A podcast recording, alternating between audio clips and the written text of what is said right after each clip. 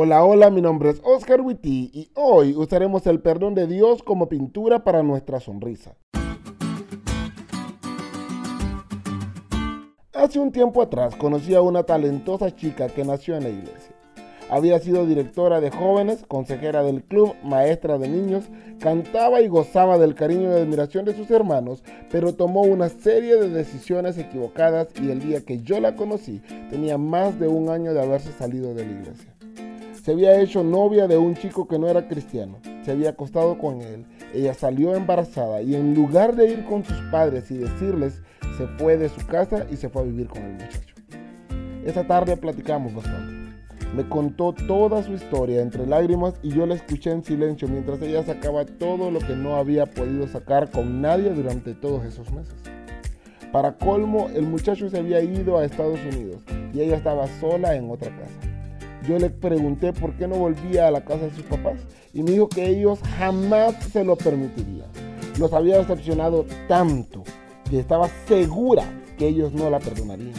Así que antes de prometerle algo de lo que yo no estaba seguro, al día siguiente fui con sus padres, hermanos fieles de la iglesia, y les conté la situación de su hija. Ellos entre lágrimas me aseguraron que siempre tendrían un lugar para ella en su casa. Así que esa misma tarde fui con buenas noticias donde está chica. Miré en sus ojos lágrimas de incredulidad. No podía creer que sus padres estuvieran dispuestos a recibirla de nuevo en casa. Junto con una hermana, le ayudamos a empacar las pocas cosas que tenía y junto a ella y su bebito nos fuimos a la casa de sus padres, que ya la estaban esperando para abrazarla con comida caliente en la mesa y cuarto listo. Esa tarde vimos cómo les pidió perdón y lloró abrazada a su hombro. Nosotros nos fuimos, pero fue una agradable sorpresa verla esa noche en el culto con una sonrisa de oreja a oreja al lado de sus padres había experimentado el perdón y eso la hacía sonreír. El perdón trae alegría y paz. La señora White dice, cada verdadero retorno al Señor imparte gozo permanente a la vida.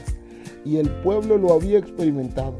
Ellos se habían vuelto al Señor y estaban gozando de una alegría sin precedentes. Yo creo firmemente que no pueden existir cristianos amargados. La seguridad del perdón divino trae al cristiano gozo, un gozo que sobrepasa todo entendimiento. Y según lo que aprendimos esta semana, aquí entre nos, es algo que debes experimentar. ¿Te diste cuenta lo cool que estuvo la lección? No te olvides de leerla y compartir este podcast con todos tus amigos. Es todo por hoy, pero mañana tendremos otra oportunidad de estudiar juntos.